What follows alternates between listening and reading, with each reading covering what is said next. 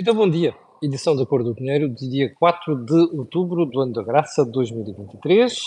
Todas as manhãs, como sabe, precisamente às 8 da manhã, nós estamos aqui para tentar ajudar a entender factos económicos e políticos. Tudo de borda, ok? Bom, antes de irmos ao programa de hoje, deixe-me só hum, deixar aqui umas notas. A primeira é fazer o disclosure habitual. A Cor do Dinheiro tem uma parceria com a Prozis e é aquilo que lhe permite a si, se estiver desse lado, ir ao site fazer compras e ainda sair de lá com desconto de 10%. Só precisa de fazer uma coisa, vai ali, ali ao sítio que diz cupom promocional, escreve Camilo e basta. Mas também se juntar os outros cupons que nós divulgamos aqui habitualmente, essa a tarefa fica mais facilitada, pois pode acumular descontos. Bem, um, ehm, antes de irmos ao programa de hoje também, queria só recordar que uh, o Think Tank de ontem onde fizemos a análise da entrevista do Primeiro-Ministro da situação política, está disponível tanto no Facebook como no YouTube. Vale a pena dar lá um saltinho. Bom, e também, antes de irmos ao programa de hoje, quero lembrar, porque já vários espectadores me questionaram sobre o assunto, que uh, o programa a pé, pé de meia, aquilo que é poupança e investimento, preparação daquilo que são uh, através da poupança da sua vida futura, regressa na próxima segunda-feira, pelas 12 horas. Aliás, os programas irão para o ar semanalmente, sempre à segunda-feira. Bom, agora sim, já podemos ir ao programa de hoje, como sempre, um, começando pelo período de ordem do dia, e para dizer uh, duas coisas. A primeira é não sei se reparou ontem, mas a NATO avisou que o Ocidente tem falta de munições para fornecer à Ucrânia por causa da guerra. Isto foi logo interpretado como, ah, e tal, falta de munições. Não, isto é um alerta, é impressionante a forma como às vezes se, uh, se maltrata a informação. Isto é um alerta da NATO, que obviamente precisa das suas reservas. Bem, imagino que de um momento para o outro, um qualquer que decide invadir nos países da NATO. É preciso ter reservas nos arsenais. Ora, isto não quer dizer até que não se possa de um momento para o outro aumentar a produção. E valia a pena que estas informações fossem tratadas como deve ser. Até porque nunca é de descurar, não é? A hipótese de um maluco qualquer resolver fazer um disparate. Aliás, quem é que diria ainda há uns anos que uh, a Ucrânia ia ser invadida daquela forma? Ponto seguinte. Um, os preços da habitação começaram a cair na Europa. São dados divulgados ontem um, são dados oficiais e, e mostram que o efeito das taxas de juro e da perspectiva de uma recessão na Europa, ou se quiser, nas principais economias da Europa, já começa a ter impacto naquilo que são as expectativas uh, de mercado. Um, não, em Portugal não começaram a cair, ok? Uh, já sabe qual é a minha teoria sobre isto.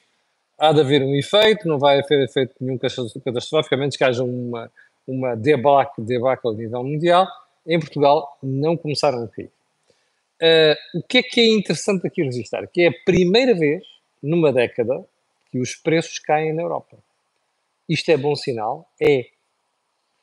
Uh, de facto, a política monetária começa a funcionar e é a forma de limitar o efeito nos preços de uma chuva de dinheiro que foi posta na economia nos últimos anos, particularmente na última década. Ponto seguinte as promessas de valorização das carreiras dos professores.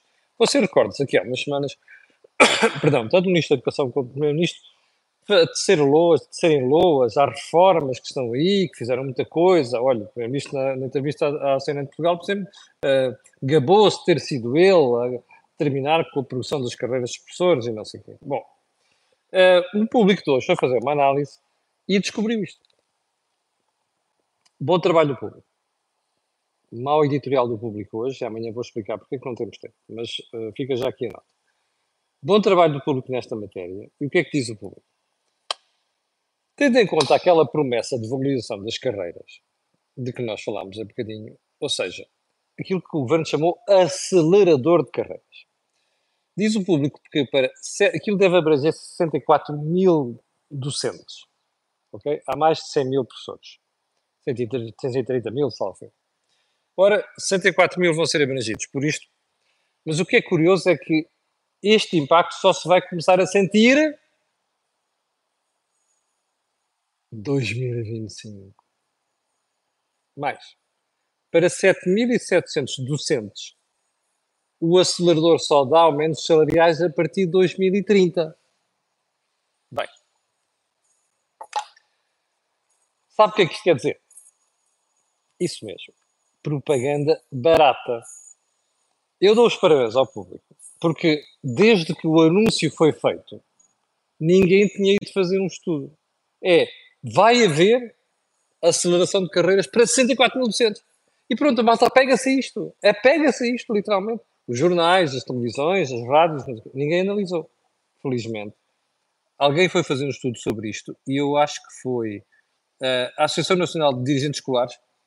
Repare, não foram os jornais, o que é pena, mas pelo menos o público apanhou o estudo e divulgou isto. Portanto, se você é daqueles que acredita, força. Como parece também há muitos jornalistas que continuam a acreditar no seu primeiro-ministro. Força. Mas depois, quando vê, porque é que nós dizemos aqui muitas vezes que é típico de Costa, anuncia mundos e depois a gente vai ver, aquilo é um michuruquice, não serve para rigorosamente nada, ou para muito pouco. Um, a nova guerra entre Marcelo, o Rebelo Sousa, e, António Costa. Eu, eu, esperava não ter de voltar a isto, mas no final da entrevista à TVI, o, o Primeiro-Ministro aproveitou, onde naquele momento já tinha recuperado a iniciativa na entrevista, como disse ontem, acho que foi um erro na forma como, nessa parte como a entrevista foi conduzida, o Primeiro-Ministro atirou-se ao Presidente da República, com umas bicadas por causa do Conselho de Estado, que, de, de, quem, quem, o órgão de que é de consulta do Presidente da República tem a responsabilidade de garantir que não há fugas de informação. Bem, isto já devia estar encerrado. António Costa não perde uma oportunidade para dar uma bicada no Presidente. Eu acho que ele só vai perder com isto a prazo. Mas ontem, Marcelo, que eu acho que nem devia ter dado troco, veio-se com aquela, veio com aquela de bom, uh, bom, mas não se pode falar de fuga de informação, pode-se falar de especulação. Eu não quero saber se foi fuga de informação ou se foi especulação. Eu acho que foi fuga de informação, mas aqui, para quem é relevante? O que é que não é, o que é que não é irrelevante? É ver dois principais protagonistas da política portuguesa com hospitais à beira do colapso, como nós, e é um dos assuntos de hoje, já vai ver, e com sinais preocupantes de desagregação, desagregação de uma parte da sociedade portuguesa a fazerem esta figura. Portanto, acho que o Presidente da República perdeu uma excelente oportunidade para estar calado. Bem, último ponto do Presidente da Ordem do Dia. A manif dos ativistas do clima na segunda circular ontem, não muito longe daqui. Você recorda-se que eu disse a semana passada? A malta ia ganhar aso, como dizia a minha mãe. E ganhar o aso é, como se diz no Brasil, estão se achando. É pá, atirar umas bolinhas de tinta verde ao ministro. O ministro reagiu muito bem, continuou. Pá, a intervenção foi vergonhosa das forças policiais, uh, da justiça também. Depois, no fim de semana, houve uma manif pela habitação em que se gritou coisas como morte aos ricos, ser proprietário não é profissão e o rei que os parta. E ainda houve um martelo numa montra, coisa premeditada. E isto vai passando. Depois houve, na semana passada, a, a pichagem de, das montras ou dos vidros da FIL um, com tinta vermelha. As coisas vão passando. Até que o pessoal vai ganhando aso e vai sendo cada vez mais bold, ousado. Ontem fez-se aquela cena na segunda circular eu vou-lhe dizer que a esmagadora maioria das pessoas que eu ouvi ontem disse-me assim: um dia levam um enxerto de porrada.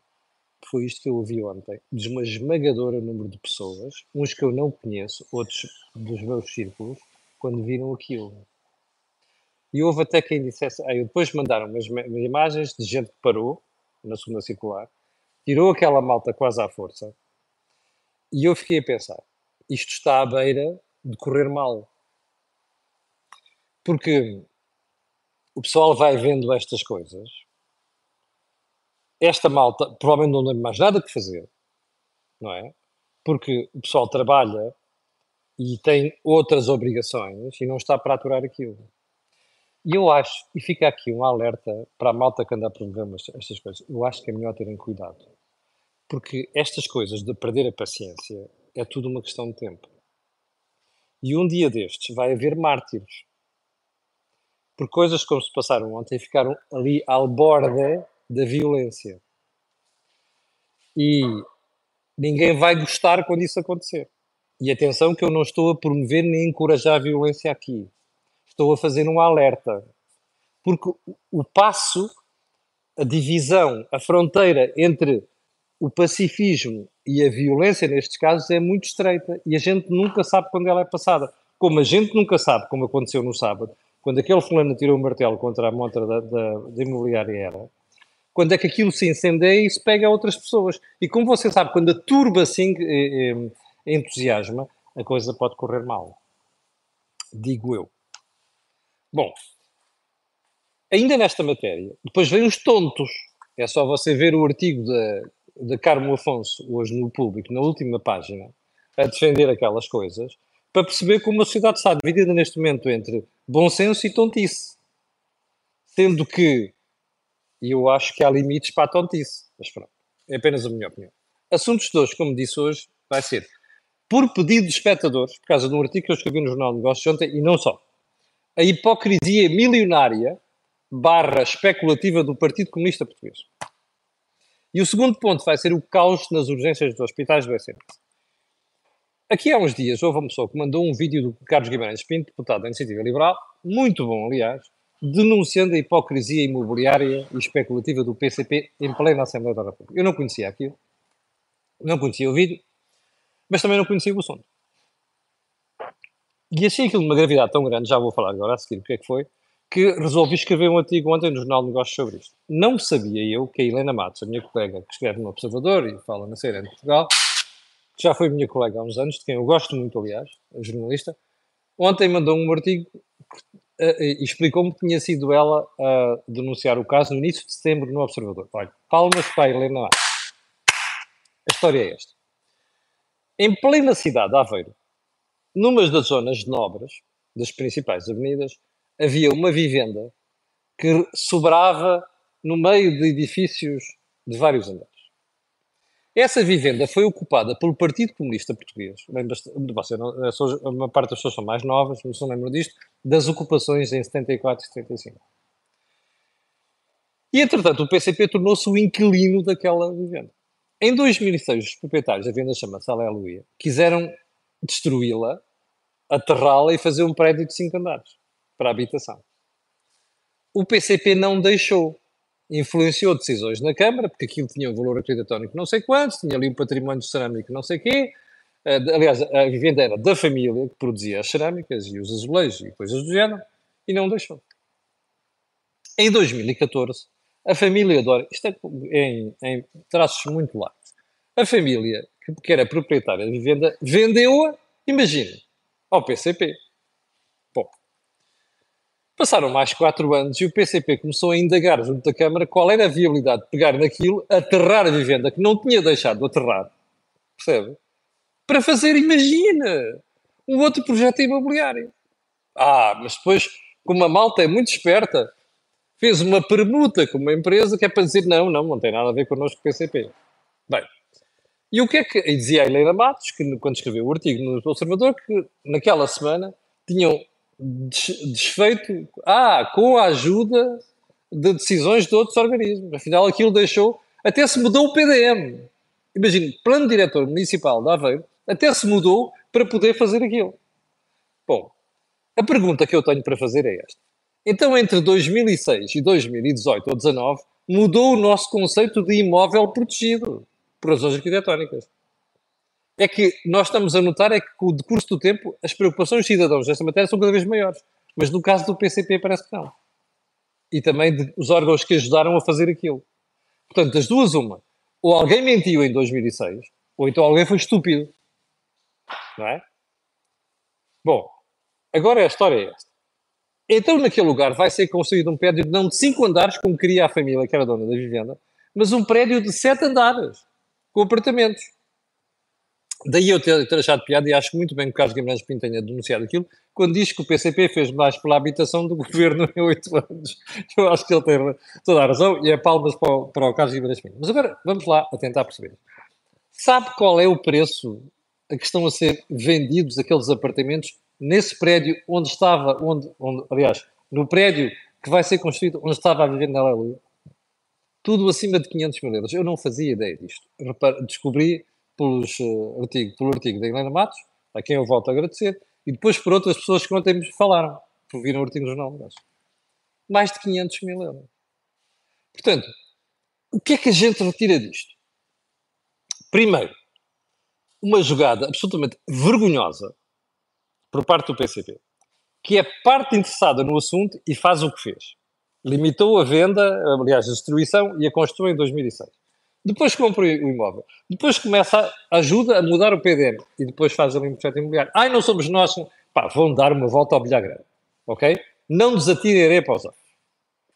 Chama-se isto o partido da especulação milionária. Olha, então os tipos que fazem aquelas figuras vergonhosas nas manifestos da habitação e o raio que os parta, a todos, não é? Aparecem fazer estas figuras.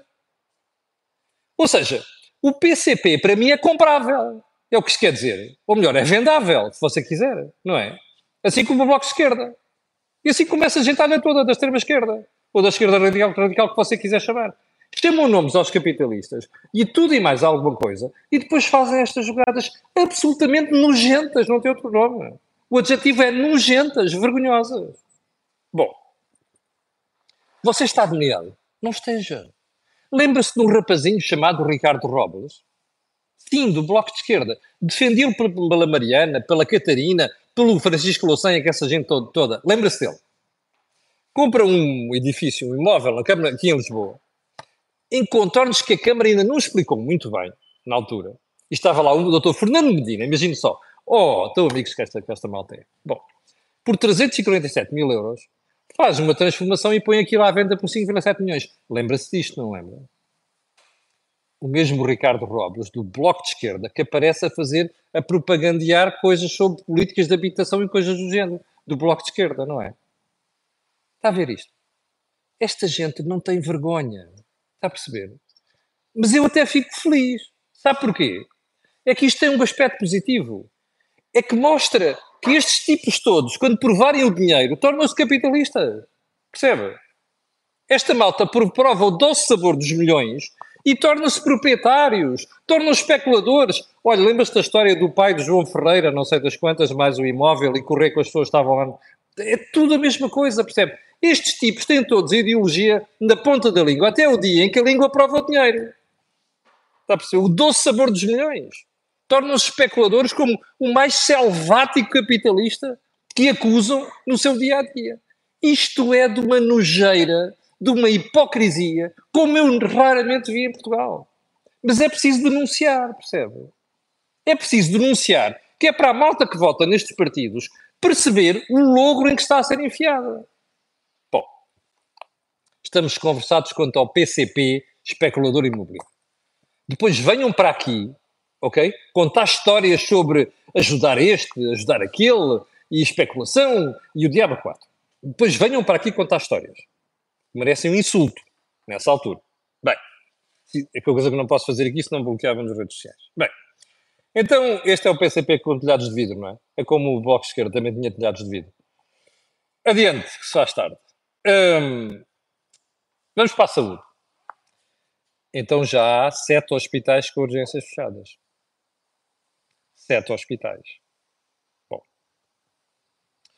E há outros, dos 25 que o bastonário da Ordem dos Médicos falou, que estão com dificuldades. Ainda não chegaram ao encerramento de urgências, mas estão com dificuldades. Uh, entre esses hospitais, ontem vi o Dr. Roberto Rovon, diretor clínico do Hospital de São João, dizer a dificuldade está a ser gerir aquilo tudo. Ontem soubemos também que o Hospital de Santa Maria está com problemas parecidos. Sabe o que é que quer dizer e o peso que tem dois hospitais, como o São João, que é muito bem gerido, aliás, e o de Santa Maria. Sabe o que é que isto quer dizer? Hum, esta é a situação a que o senhor Primeiro-Ministro, na entrevista de anteontem à CNN Portugal, disse confiar que o governo vai chegar, vai convencer os médicos para aceitar as soluções. É que sabe qual é o problema que está por trás disto? É que os médicos estão-se a recusar a fazer mais do que as 150 horas a que estão obrigados por lei. E olha, ainda bem, acho muito bem. Percebe? problema disto tudo é que paga o mexilhão. É que a malta dos partidos, inclusive a da esquerda radical, vai para os hospitais privados, contra quem não, contra quem não tenho nada, como, como você sabe. Mas o resto do pessoal, que é o mexilhão, vai ali para a porta das coisas e não, não é atendido, ou não há ambulâncias, ou ficam às portas dos hospitais, ou vai correr para outro hospital e até eventualmente morre à porta dos hospitais e de centros de saúde. Está a ver? Isto é o quê? Estamos, na, estamos, estamos nas vésperas de quê? Do 25 de Abril, 50 anos, não é? 50 anos, 25 de Abril. É isto que a gente tem. Com a brutalidade de impostos e contribuições sociais que a gente paga. Isto é a imagem deste governo. Ok? Isto não é troika. Isto não é passo coelho. Isto não é o outro governo que a direita teve no início do, do século. Não, não. Isto é Partido Socialista. A do que dormiu com esta gentalha toda. Da extrema-esquerda. Ou da esquerda radical.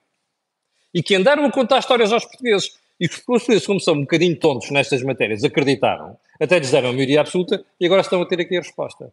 Isto está um caos. E sabe qual é o problema disto?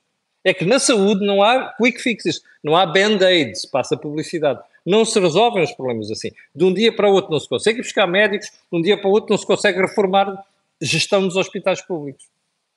Bem pode o Primeiro-Ministro vir fazer aquela figura vergonhosa que fez quando disse eu fui o Primeiro-Ministro que aumentei em quase 50% a despesa no SNS. Pois é, e contratou mais de 31 mil funcionários, como lhe recordei aqui ontem. O resultado é este que você está a ver.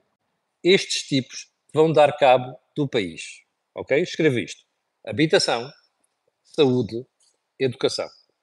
Vão dar cabo do país. Isto é o que a gente tem neste momento. Ok?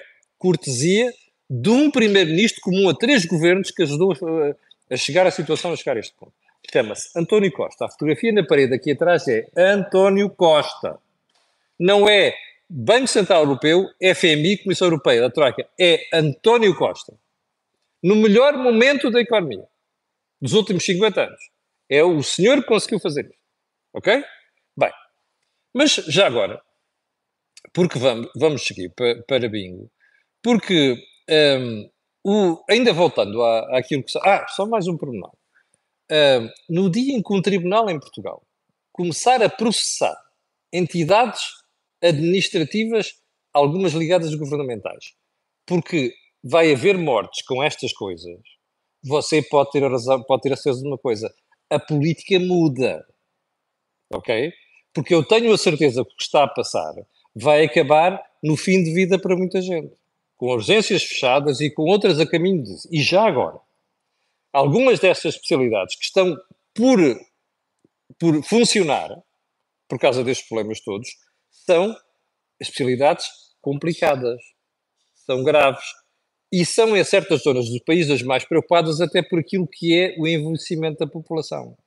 Nós estamos a criar aqui uma time bomb, uma bomba relógio. Bem, eu não queria terminar a conversa de hoje sem fazer referência, aliás, sem regressar à entrevista do Sr. Primeiro-Ministro. porque, como recordei aqui ontem, no meio da entrevista, António Costa resolveu atirar-se aos residentes que vêm para Portugal e com grandes benefícios fiscais. Bom, você dirá, é pá, se calhar já é a altura de mudar isto, que foi criado em 2009 por José Sócrates. E eu acho que foi uma das melhores medidas de José Sócrates, fica claro. Sócrates, fica claro.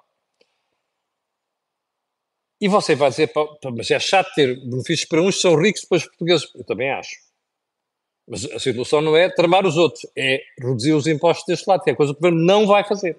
Pode ter razão. Não vai fazer. Vai fazer uma isso, ok? Porque não tem dinheiro. Como o próprio Primeiro-Ministro falou, quando disse que não dava o tempo de, de, de congelado aos professores. Seis anos, seis meses e 23 dias. Um, mas onde é que eu quero chegar com isto? Aquilo não é forma de fazer as coisas.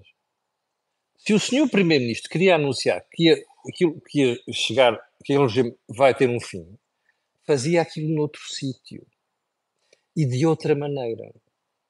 Aquilo foi feito de maneira de, epá, deixa-me lá atirar aqui uma Bernarda, que é para a malta do outro lado ver que eu estou muito preocupado com a justiça social em Portugal. Que é, eu estou, eu sou o Primeiro-Ministro que vou acabar com desigualdades entre os estrangeiros e os portugueses. Foi assim que ele soou. Então eu vou-lhe mostrar uma, ok? Isto que aqui está é o Financial Times de hoje, página 4. E diz no artigo aqui do, do canto direito, diz assim, um artigo assinado pelo Sérgio Níbal e o Barney Jobson, que está em Madrid, o correspondente do Financial Times em Madrid, e o Sérgio Níbal em Lisboa. Portugal to scrap fiscal injustice, repare, pormenor, fiscal injustice of tax breaks for foreigners. Ou seja, Portugal vai acabar com a injustiça fiscal dos benefícios fiscais para estrangeiros. É depois assim que isto aparece. Você dirá, ah, mas, é justo. mas a questão não é essa. Não é assim que se faz política fiscal. Isto assusta investidores. O Primeiro-Ministro não sabe disto, sabe. Está-se marimbando, percebe? O Primeiro-Ministro só sabe cuidar do seu rabinho, mais nada. Está a ver a seringa? Cada vez que pensa uma seringa, é pá, porra, deixa-me lá afastar para o lado, pá. O Primeiro-Ministro só sabe cuidar do seu rabinho, mais nada. O resto que se dane. Ou se quiser, uma expressão muito usada hoje em dia, que se lixe. Está a ver? O que interessa é a sua sobrevivência política. O que interessa é o dia da manhã, como disse o Jorge Morrão muito bem ontem no, no Think Tank. Ele só está preocupado com o dia da manhã. Está-se marimbando que vai acontecer daqui a seis meses ou daqui a cinco anos. Não é da conta dele. Ele passou oito anos a olhar para o dia seguinte, percebe? Por isso é que o país está no estado em que está. Chegamos ao final do programa de hoje. 6 minutos das pessoas em direto. Muito obrigado. Quero agradecer a estas pessoas e pedir estas e outras que vão ver o que peço sempre. Colocar um gosto, fazer partilha nas redes sociais e subscrever o canal. A razão é muito simples. Aquilo que houve aqui não houve mais sítio. Obrigado, tenham um santo dia e eu voltarei a tazanar do juiz amanhã às 8. Com licença.